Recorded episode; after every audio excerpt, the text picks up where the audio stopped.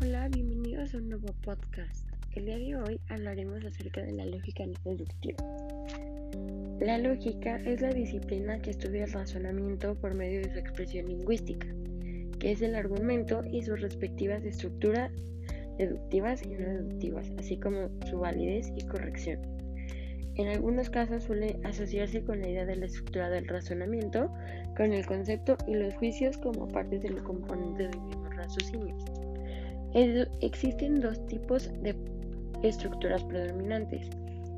Cuando hablamos de razonamiento, la estructura deductiva y la no deductiva. Denominamos como lógica no deductiva a toda aquella forma de razonamiento en que la relación entre las premisas y la conclusión no sea necesaria. Las estructuras inductivas y no inductivas, deductivas, responden a un hecho de nuestra naturaleza humana. Somos finitos, temporal y cognitivamente hablando.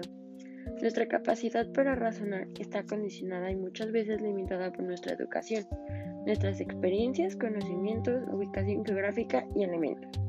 Por esto, la estructura lógica inductiva o no deductiva está más cercana a la forma de razonar cotidiana y no experta, Podemos decir que es una forma típica de razonar de seres que se hallan inmersos en un contexto de hablantes falibles.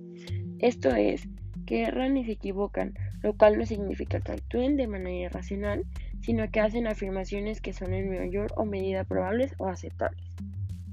Bueno, eso es todo por hoy. Espero les haya gustado. Gracias.